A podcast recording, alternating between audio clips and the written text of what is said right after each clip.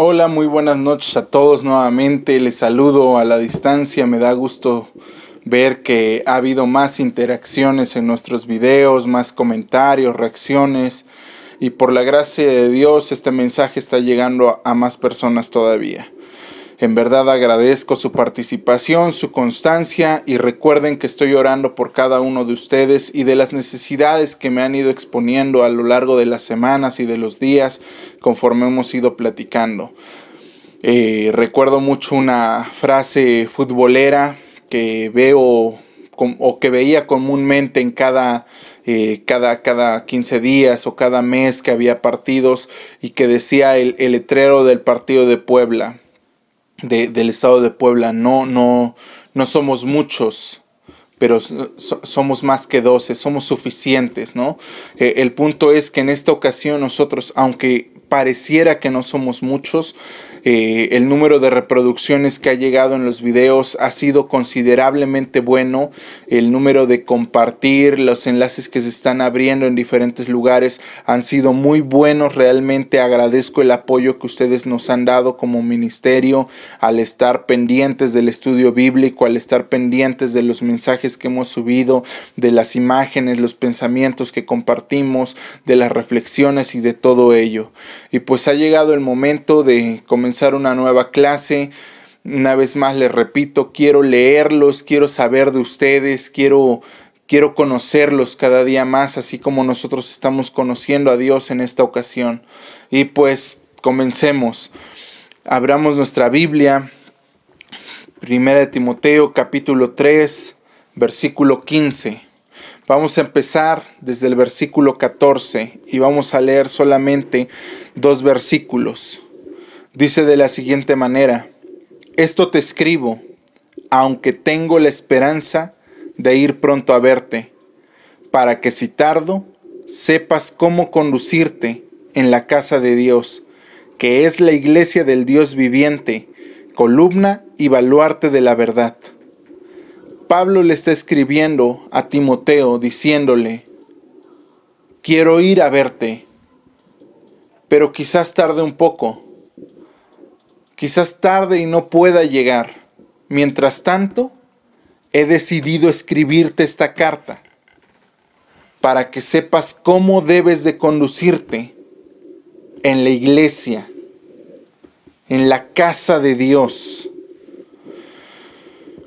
que es columna y baluarte de la verdad. Pablo ha discipulado a Timoteo por algún tiempo y lo ha dejado a cargo de una iglesia. Timoteo es un joven pastor por la cuestión de que ninguno tenga en poco tu juventud. Podemos llegar a suponer que tendría entre 25, 30 hasta 35 años. No más de 40 años, que es cuando los líderes religiosos ocupaban el título de rabinato o de ser rabinos, maestros de la ley y que a los 30 era cuando ellos iniciaban con, con ese ministerio de querer, de aspirar el obispado o, o el estar en una sinagoga. Pablo le está diciendo al joven Timoteo, así es como te debes de comportar. Pero la iglesia, la congregación, el templo, ha menguado las instrucciones que Pablo le ha dado a Timoteo. La iglesia se ha ocupado de deshonrar el mensaje de Pablo. Y uno de los ejemplos que más rápido saltan a mi cabeza es el de la invitación evangelística. Hemos venido trayendo una serie de, de, estudios acerca de la naturaleza de Dios, de la suficiencia de la Biblia del Evangelio de Jesucristo y de cómo los hemos opacado y los hemos sobajado y los hemos desechado de nuestra vida y hemos cambiado todo eso por los cinco puntos del pecador, por las cuatro leyes espirituales, por el Cristo te ama, por el eres una persona especial y Cristo tiene preparado algo bueno para ti. Y de esa misma manera que opacamos el Evangelio y lo cambiamos y que sustituimos la regeneración por el sensacionalismo y por el determinismo y por el confesionalismo, les hemos hecho creer que con hacer una oración de fe ya son salvos.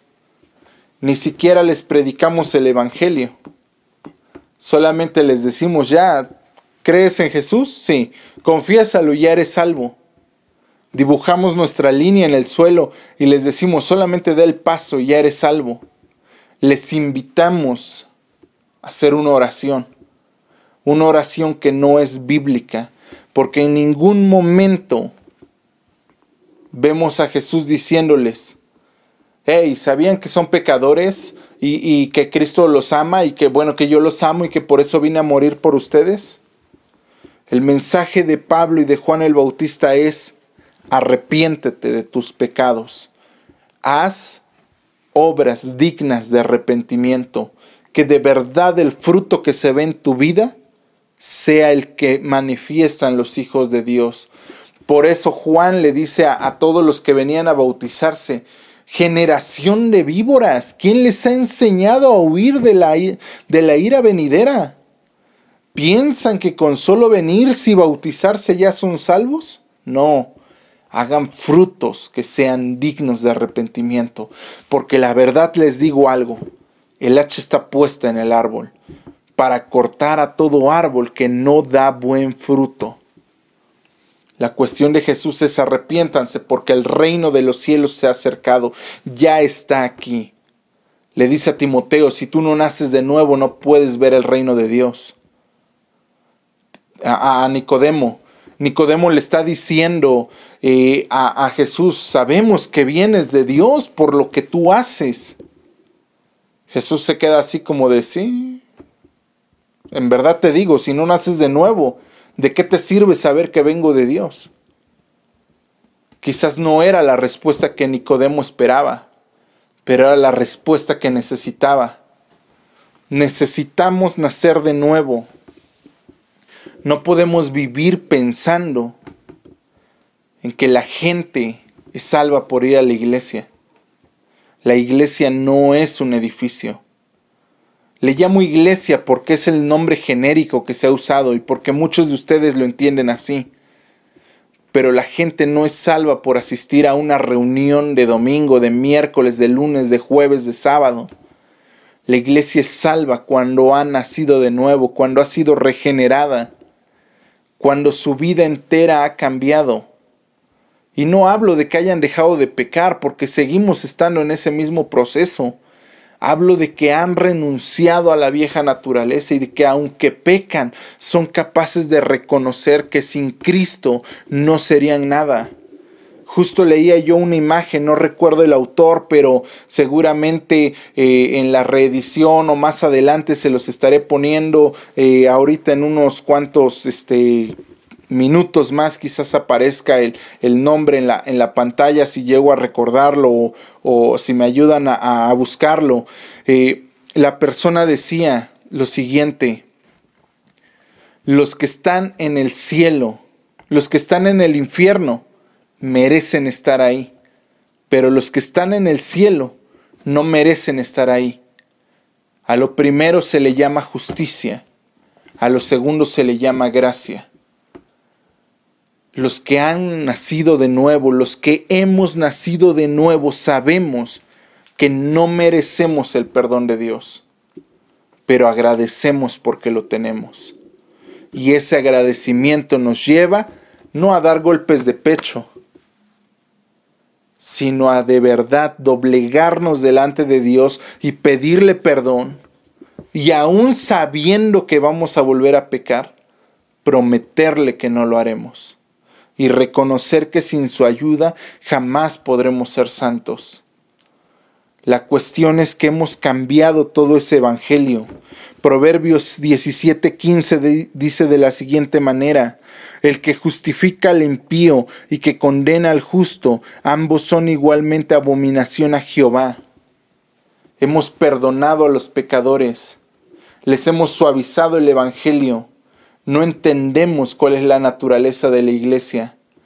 La iglesia dice que es baluarte de la verdad Así que debemos de aprender a conducirnos en lo que es la congregación, en lo que es la iglesia del Señor, en lo que somos cada uno de nosotros, caminando tomados de la mano unos con otros, no separados, no distanciados, sino como una comunidad.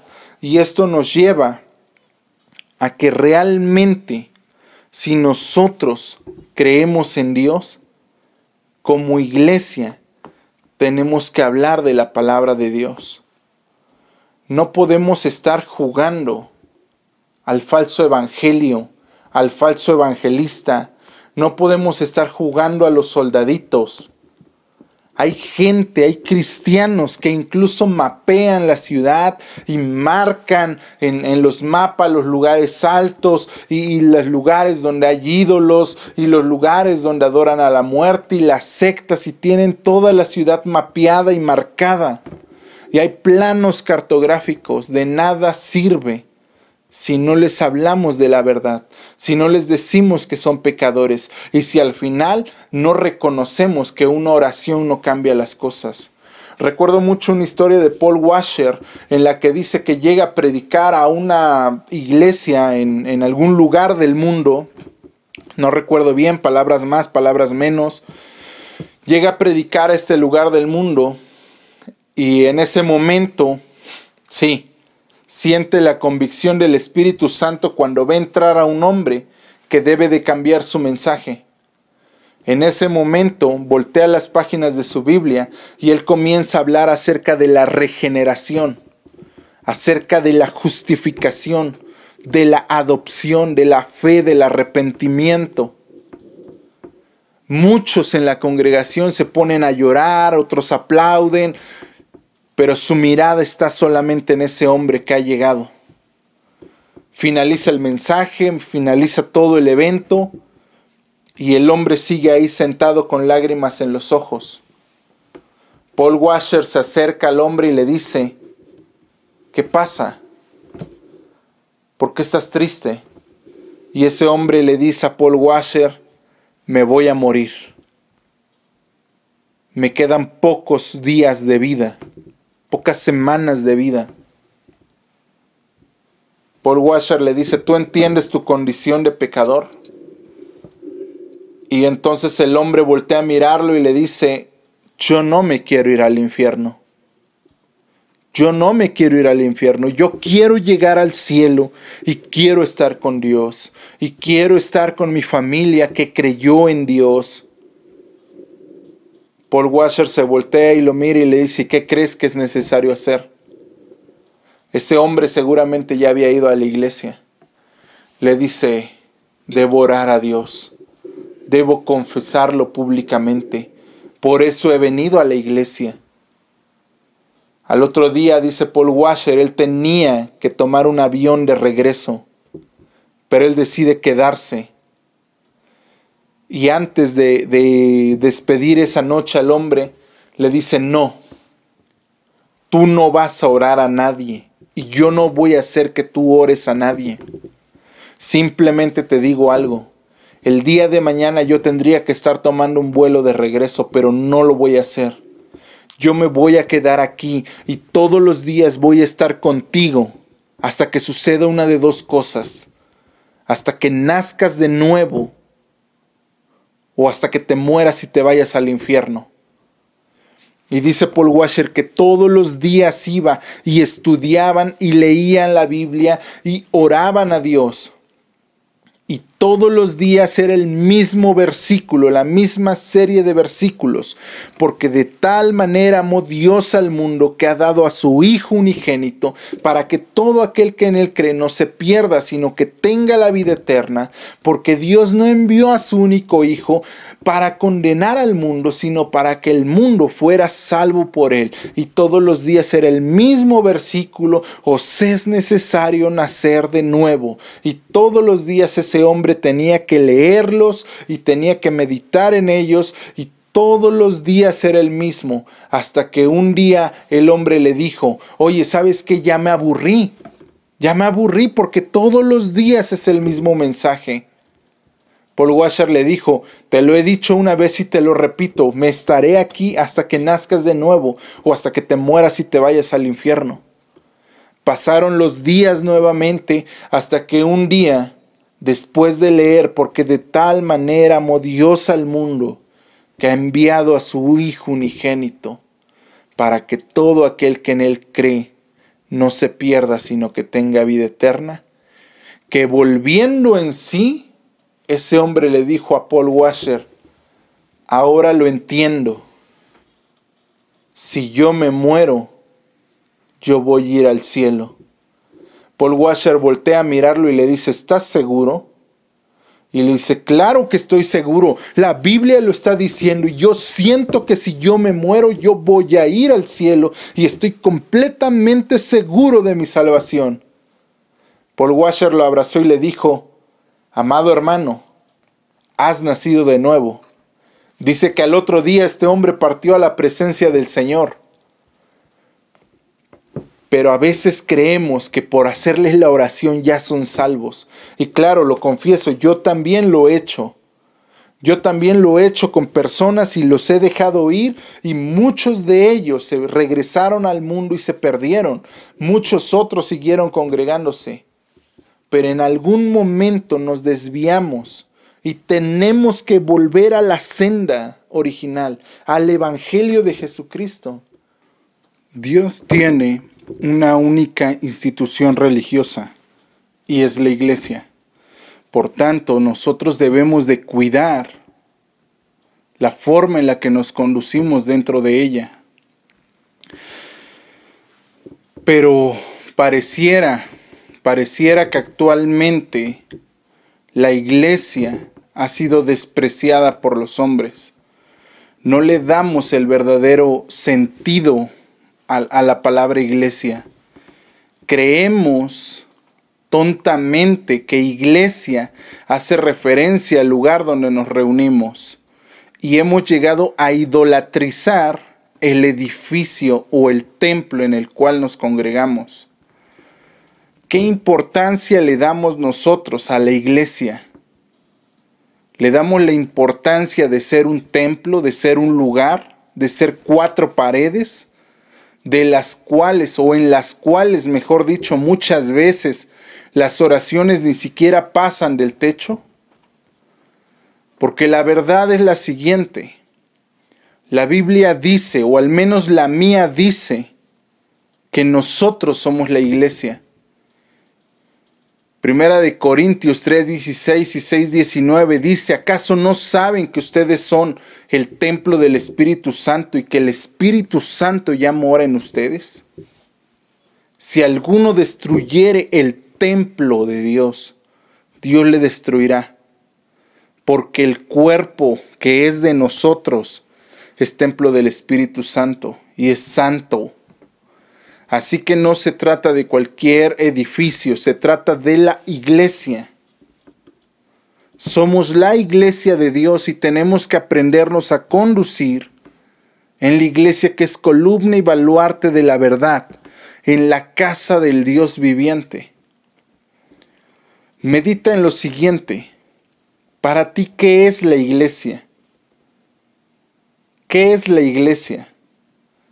Y a partir de lo que tú te puedas responder, entonces me vas a decir lo que significa qué es congregarse, lo que significa el congregarse, el estar ahí. Si para ti la iglesia es un lugar, congregarse será ir, estar un rato y salirte. Pero si para ti la iglesia es el cuerpo de Cristo, entonces el congregarte implica una unidad, una comunión similar a la que hay entre el Padre y el Hijo y el Espíritu Santo, donde nos encontramos unos con otros, pero hemos creído que la iglesia es un lugar y que el congregarnos es un conjunto de actividades y que el servir es estar involucrado en muchas áreas de la congregación. Lamentablemente, hoy día escuchamos la expresión me estoy enfriando, es que siento que ya no es lo mismo, necesito congregarme. El punto es, ¿para qué? Hace muchos años un hermano bautista me hacía esa pregunta. ¿A qué vas a la iglesia? No me digas, me decía, que vas a cantarle a Dios, porque yo todos los días entono cantos de alabanza y adoración y me gozo y remolineo en mi hogar.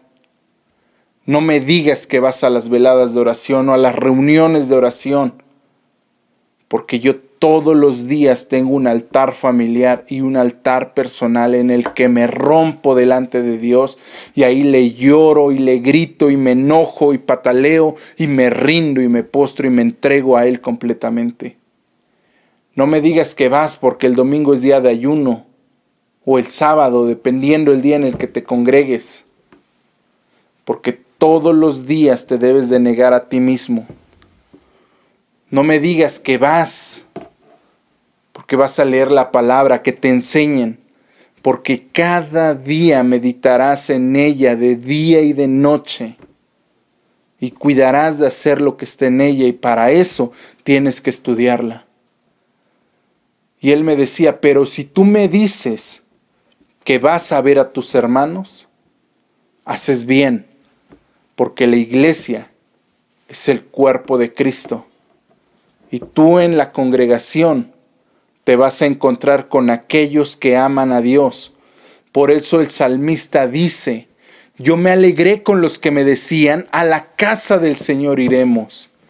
Por eso el salmista dice, mirad cuán bueno y cuán delicioso es alabar los hermanos juntos, habitar en armonía, en unidad.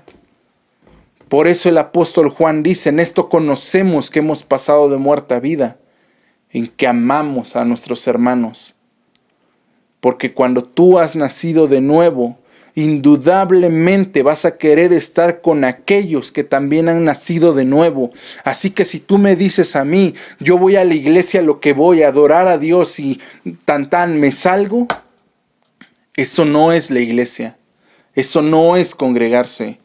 Más te valdría quedarte a ver un partido de fútbol, el final de la telenovela porque congregarse implica una comunión de unos con otros, en que somos una comunidad, una familia, y estamos unidos los unos a los otros, y vemos por las necesidades los unos de los otros.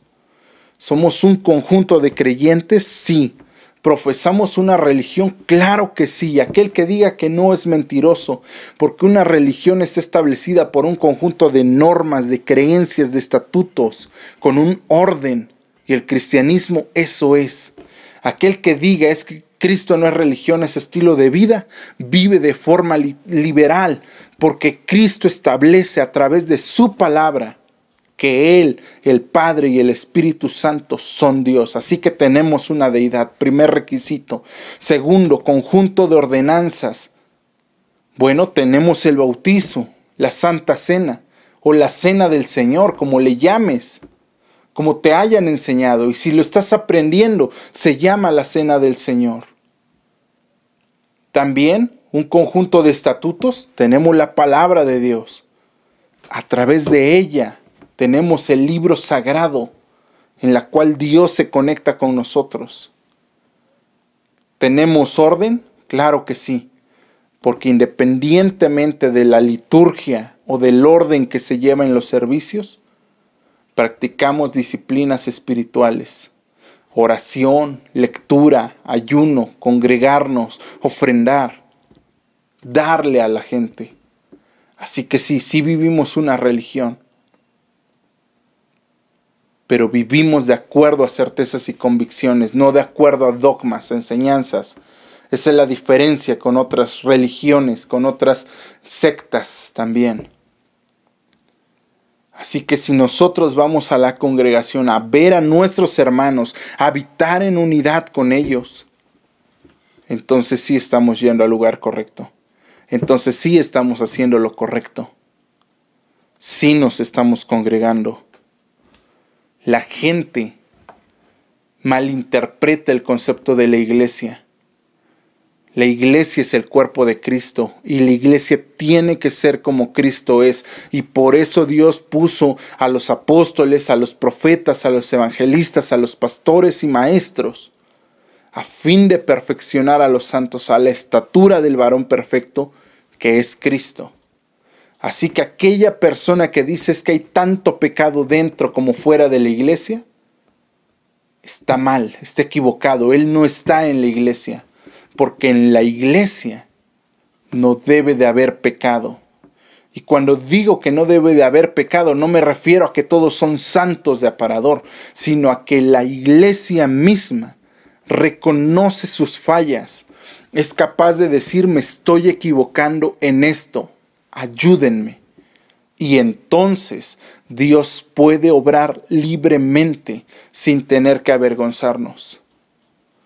Lamentablemente sucede lo que les he comentado en otras ocasiones. Muchos líderes religiosos dicen, la ropa sucia se lava en casa.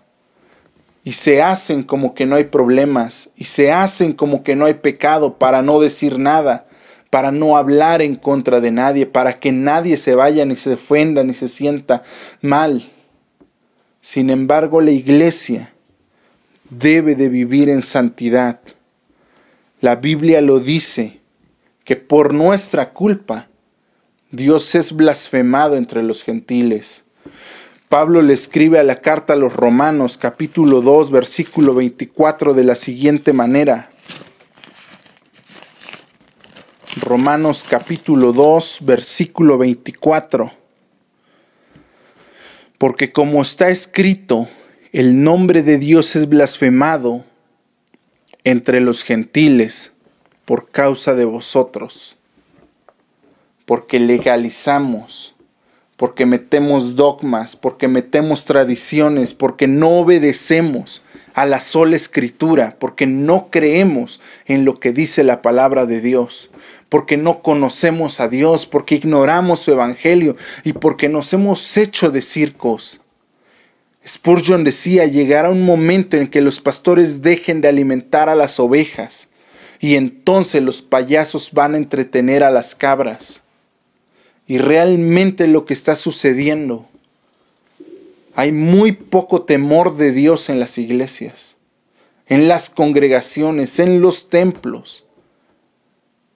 Cada día los líderes religiosos ponen un paso atrás cuando hablan del pecado se disculpan, piden perdón, ignoran lo que sucede, no lo confrontan. No dicen, a ver, vamos a hablar de esto. Vamos a establecer el orden. Vienen días en los que no habrá sana doctrina. Días en los que la gente se va a amontonar y va a querer escuchar lo que quiere escuchar. Por eso Jeremías nos advierte en su mensaje. Quiero que me acompañes a Jeremías 31, versículos 31 al 34. Jeremías 31 del 31 al 34 dice, He aquí vienen días, dice Jehová, en los cuales haré nuevo pacto con la casa de Israel y con la casa de Judá no como el pacto que hice con sus padres el día que tomé su mano para sacarlos de la tierra de Egipto, porque ellos invalidaron mi pacto, aunque fui yo un marido para ellos, dice Jehová. Pero este es el pacto que haré con la casa de Israel después de aquellos días. Dice Jehová, daré mi ley en su mente y le escribiré en su corazón, y yo seré a ellos Dios, y ellos me serán pueblo, y no enseñará más ninguno a su prójimo eh, ni ninguno a su hermano diciendo, conoce a Jehová, porque todos me conocerán, desde el más pequeño de ellos hasta el más grande, dice Jehová, porque perdonaré la maldad de ellos y no me acordaré más de su pecado. Jeremías comienza diciéndonos que el pueblo de Israel se había casado con Dios el libro de Cantares, capítulo 1, versículo 8, me parece, eh, dice de la siguiente manera, mientras mi amado estaba en su reclinatorio, mi nardo dio su olor, porque la esposa le estaba siendo infiel al esposo en la noche de bodas. Si no lo recuerdas bien, regresa al Éxodo capítulo 20, cuando Dios está dando los, los diez mandamientos y de ahí en adelante empieza la depravación de Israel. A tal manera que cuando Moisés sube por las tablas de piedra, dice la escritura, que en, la parte de abajo de, de la montaña le dijeron a Aarón, aquí está el oro, haznos un Dios. Hicieron el becerro y mientras Dios estaba dando los mandamientos a Moisés, Israel estaba fornicando, estaba adulterando con un becerro de oro. Hoy la iglesia está pasando por esta apostasía. Los creyentes se dejan influenciar porque no hay una sana doctrina. Los creyentes necesitan entender esto. De un lado le están dando la mano a Dios y del otro lado le están dando la mano a Satanás. La iglesia nunca ha sido tan infiel como en estos tiempos. La iglesia se está dejando engañar por Satanás. Se está dejando manipular por las artimañas del diablo. Necesitamos despertar. Necesitamos hacer conciencia de esto. La iglesia es el cuerpo de Cristo la naturaleza de la iglesia es la misma naturaleza que la de Cristo. Un Dios santo, un Dios recto, un Dios perfecto, un Dios que está apartado de todo mal. Sin embargo, la iglesia se mantiene dormida. La iglesia se mantiene en un estado de inconsciencia por eso el profeta Isaías le repite una y otra vez, levántate tú que duermes. El apóstol Pablo nos lo dice, Romanos 2.24, porque como está escrito, el nombre de Dios es blasfemado entre los gentiles por causa de vosotros. Por nuestra culpa, la gente no está creyendo en Dios. Por nuestro testimonio, y claro que todos somos pecadores. Y claro que yo tengo mucho de qué avergonzarme. Y claro que por mi causa muchos creyentes, muchos inconversos, se han alejado más de Dios. Sin embargo, hoy es el día en el que podemos cambiar. Hace tiempo escuchaba un mensaje de mi amigo Carlos Mayorga. Él hablaba del poder de un día. Bueno, hoy podemos decidir seguir viviendo de la misma manera mediocre que hemos venido viviendo o comenzar a vivir una vida extraordinaria. Hoy podemos decidir empezar a vivir una vida en santidad, una vida en perfección, en rectitud, en justicia, reconociendo nuestros errores, pidiendo perdón, siendo restaurados por ellos o podemos seguir viviendo como hasta ahora lo hemos hecho. Inconstantes, timoratos, con miedo al cambio, con miedo a lo que está por delante. De una forma hipócrita, siendo hombres de doble ánimo. Decidamos hoy vivir para Cristo. Dice su palabra que vendrán días en los que el Espíritu Santo Pondrá la ley en nuestros corazones, en nuestras mentes, en nuestros labios. La iglesia de Dios va a ser transformada por el Espíritu Santo. Sí, así podrá ser el cristiano más mediocre del mundo. Si es salvo, será siempre salvo. Pero te voy a decir una cosa. Ningún creyente salvo puede vivir de una forma mediocre. Eso es solamente una afirmación utópica, algo que no existe. Es una suposición únicamente. Nadie puede vivir su vida enfrentándose al Espíritu Santo sin ser redarguido, sin ser confrontado por Dios. Nadie puede vivir de esa forma y decir que ha alcanzado la salvación. Solamente alguien que ha sido transformado, que ha sido golpeado y quebrado por el Espíritu Santo, puede decir claramente que es salvo, porque en su interior siente que hay algo que le ha roto y que jamás va a volver a, ser la misma persona. Ahora, todos nosotros sabemos quiénes somos salvos y quiénes no lo son. En alguna ocasión, contaba un predicador hace años, llegó un hombre y le dijo, amado hermano, pastor, dígame usted cómo puedo saber si yo soy salvo. Estaban en un congreso de varones y le dijo, hijo, te voy a decir algo. Ahorita mismo te vas a salir del congreso y vas a ir a la calle y vas a buscar a la primera prostituta que te encuentres y te vas a ir y te vas a acostar con ella. Y después de eso, llamarás a tus viejos amigos y les dirás que quieres ir de antro, de fiesta, a tomar, a emborracharte, a drogarte con ellos. Y después de eso irás y matarás gente y robarás y harás miles de cosas en contra de Dios. El hombre se quedó estático y le dice, yo no puedo hacer eso. Le dice el predicador, ¿y por qué no lo puedes hacer? El hombre le responde, porque hay algo en mi interior que no me deja. Ese predicador le responde a ese hombre, solamente aquella persona que no tiene el Espíritu Santo puede seguir haciendo las mismas cosas que hacía antes. Solo aquella persona que no se ha rendido completamente al poder de Dios puede seguir haciendo las mismas obras que hacía antes. Y no hablamos de cualquier pecado, no hablamos de los pecados en general, hablamos de ese pecado que nos marcaba cuando no conocíamos a Cristo, el rechazo hacia lo que Él representa, el rechazo de su palabra, el rechazo al entendimiento y al mensaje que escuchamos día con día. Ese es el pecado que nosotros tenemos que abandonar. No podemos seguir dándole la mano a Dios y la mano al diablo al mismo tiempo. No podemos tener a Satanás de amante. Dejemos de adorarle. Dejemos de buscar a Satanás. Dejemos de entregarle nuestros bienes. Cuando realmente al único al que nos tenemos que rendir es ante Dios. Solamente ante Dios.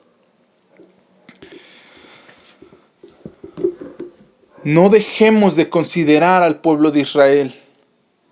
Israel tuvo muchos errores, pero de ellos vino la salvación. Y en su imperfección buscaban ser perfectos Ahora nosotros decimos muchas veces que solamente vivimos bajo la gracia. Decimos que Israel sigue viviendo bajo la ley, que no es necesario que cada uno de nosotros guardemos los mandamientos de Dios. Bueno, déjame decirte que la gracia es cumplir la ley y superarla porque la ley solamente tiene poder sobre aquellos que la rompen, porque entonces sí los puede juzgar y los puede condenar.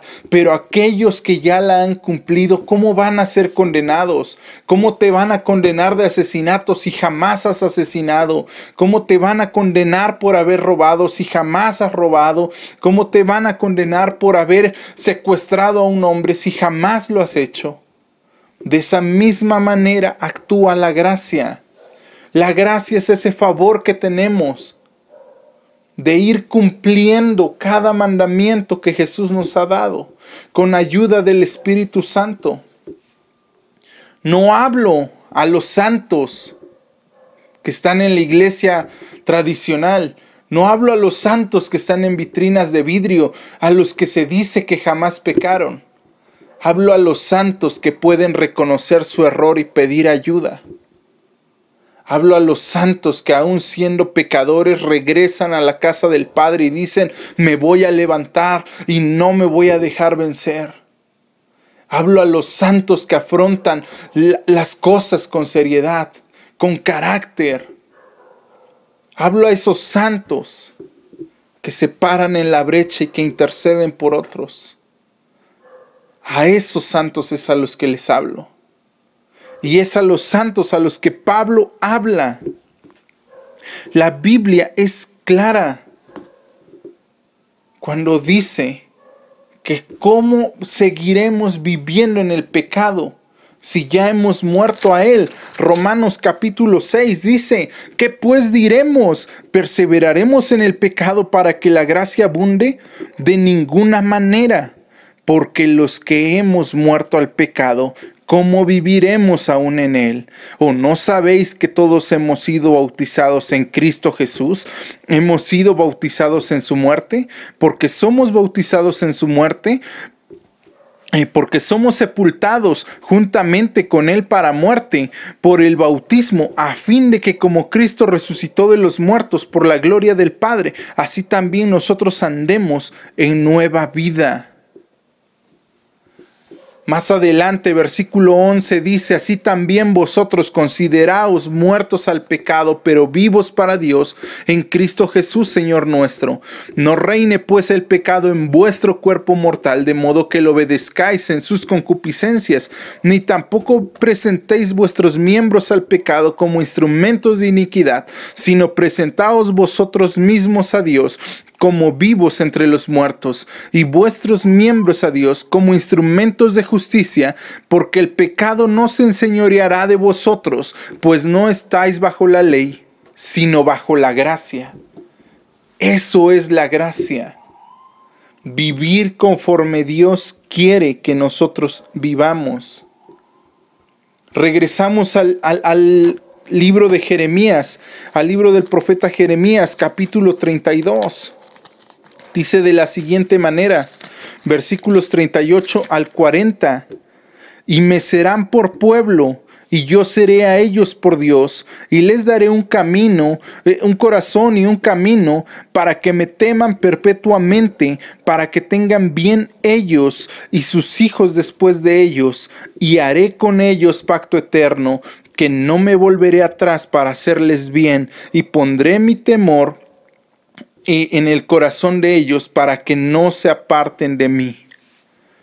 La Biblia dice, y me serán por pueblo, y yo les seré por Dios, un real sacerdocio, una nación santa, un pueblo adquirido por Dios para anunciar las virtudes de aquel que nos llamó a su luz admirable. ¿Y cómo lo vamos a hacer? Romanos 8:29 dice que a los que nos predestinó, a los que nos conoció, nos predestinó para que fuésemos hechos conforme a la imagen de Jesús.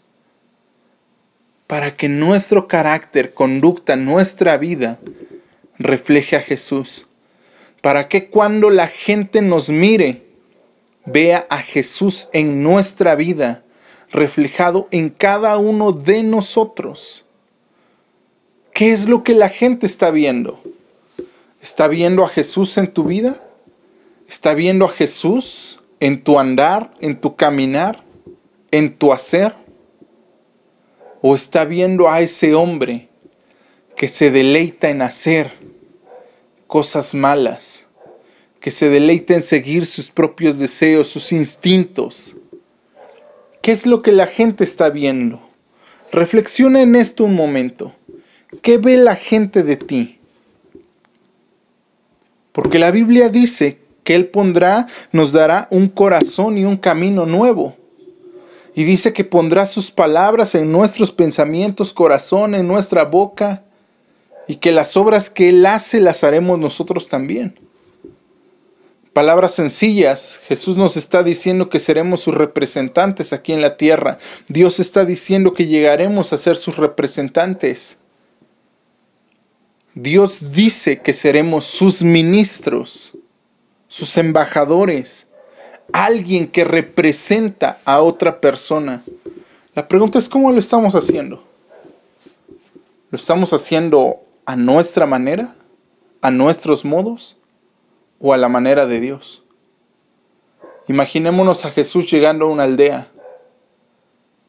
Jesús haría tocar la bocina diciendo, ya llegué, aquí estoy, soy el Hijo de Dios.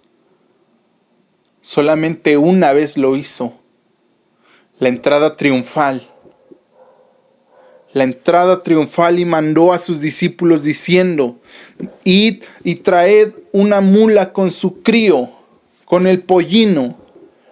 Y si alguien los, les preguntara por qué se lo llevan, ustedes díganle, ustedes díganle que el Señor los necesita y Él los dejará venir.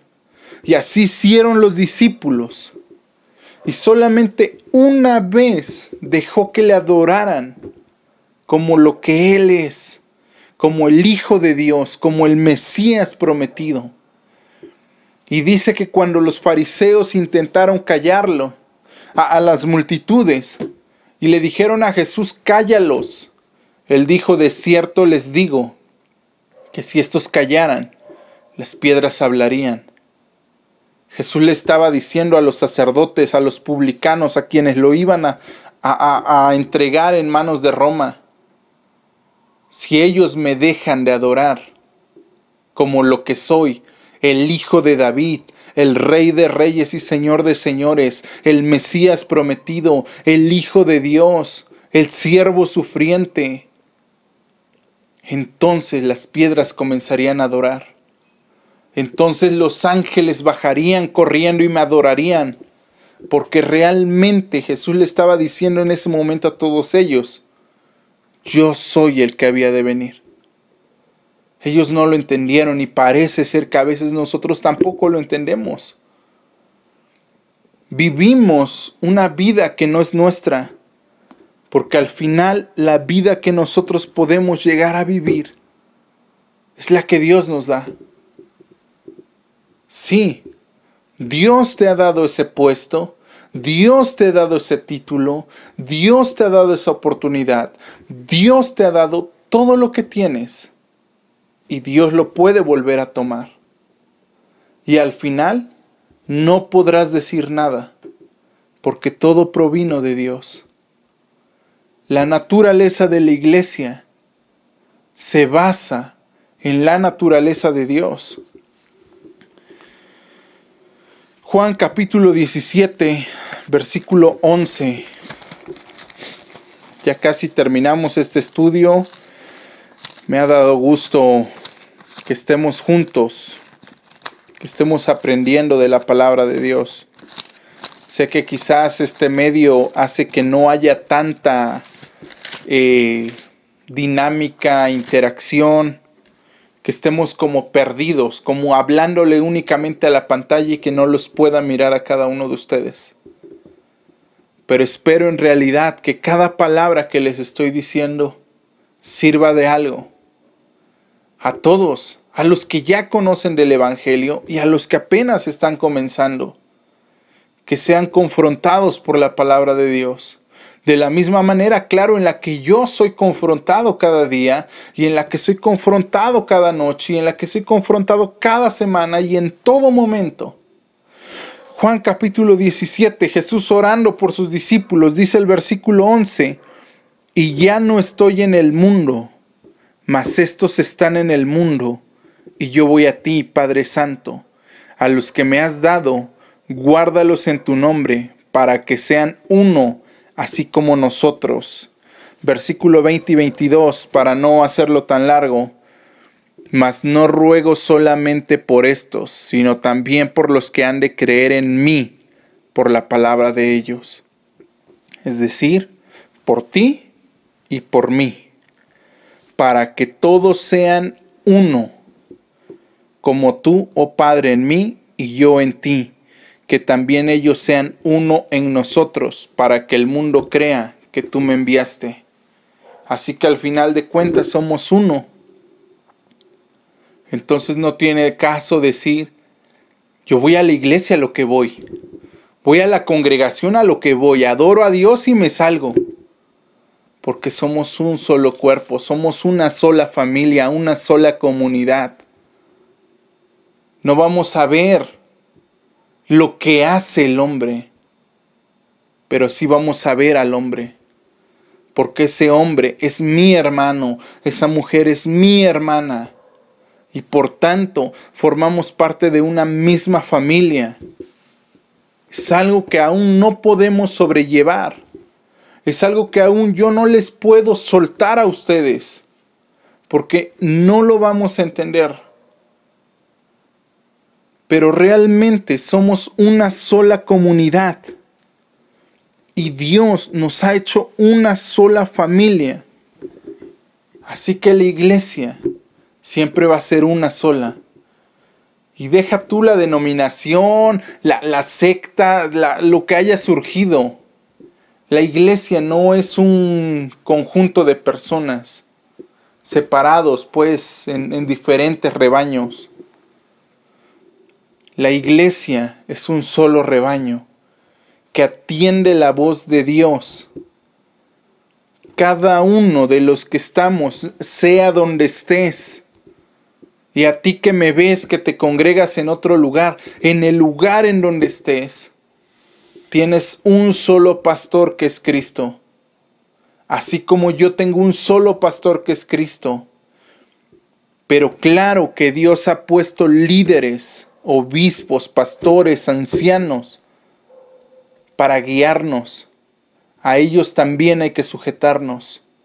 Pero al final cada uno de estos líderes religiosos tienen un solo pastor, el mismo que tú y yo tenemos. Y es ese es Jesús. No es nadie más. No nos predicamos a nosotros mismos, sino que predicamos a Cristo crucificado. Predicamos a Cristo crucificado, a Cristo muerto, a Cristo resucitado. Así que nosotros tenemos que vivir como Cristo vivió. Tenemos que andar como Cristo anduvo. Y no solo eso, sino como también lo hace ahora, porque Él resucitó. Ahora Él está vivo. Podemos hablar de Él como que está vivo, porque sabemos por la palabra escrita, y claro que también por la evidencia física de la tumba vacía, que Jesús no está muerto, que Dios no está muerto. Así que es nuestra tarea hacer diferencia entre las cabras y las ovejas, entre el redil de gente que se congrega y el rebaño de Dios. Porque Jesús es el que lo estipula diciendo, tengo más ovejas, a ellas voy a traer a este rebaño. Algunas Biblias lo traducen como redil, a este círculo. La cuestión es que somos el rebaño de Dios. Necesitamos unir a la iglesia y para ello necesitamos unirnos los unos con los otros, considerar que somos una sola familia considerar que cada uno de nosotros vive para Cristo y no para nosotros mismos. Considerar que la familia de Dios es nuestra familia. En esto conocemos que hemos pasado de muerte a vida, en que amamos a nuestros hermanos. No dice a mi prójimo, no dice a mis familiares, dice a mis hermanos, aquellos que también han nacido de nuevo aquellos que forman parte de la iglesia de Cristo, que vive para Cristo, que sirve a Cristo y que muere y vive para Cristo. Claro, tenemos que morir. Y cuando digo morir no me refiero únicamente a la muerte física, eso es lo de menos. Morir a nosotros mismos. Morir a la cuestión de amar más a otras cosas o personas que a Dios. Cristo es el camino, es la verdad, es la vida. Así que andemos en el camino, permanezcamos en la verdad y alcancemos la vida eterna, que ya nos fue dada, pero aún así prosigamos a la meta y no solo a esa meta, sino a correr la milla extra Quiero que me dejes tus comentarios. Quiero saber qué es lo que tú piensas. ¿Qué es lo que crees que es correcto? y cómo está cambiando tu forma de pensar en este momento para que cambie tu forma de vivir. Y si tu forma de vivir ya cambió, entonces cuéntanos cómo era antes de conocer a Cristo.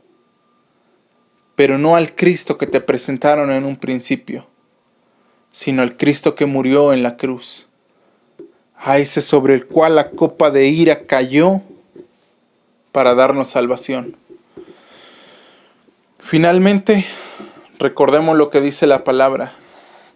Hará con nosotros un pacto eterno un pacto que no se va a disolver, un pacto sobre el cual va a reinar el Hijo, la simiente de David, y cuyo fruto en nuestros corazones va a ser el temor de Dios. Ese temor se traduce como respeto, como obediencia, como sujeción, como adoración. Así que apartémonos del pecado y seamos la iglesia santa que debemos de ser, porque esa es la naturaleza de la iglesia. Se nos acaba el tiempo, me ha dado mucho gusto poder estar con ustedes en esta noche.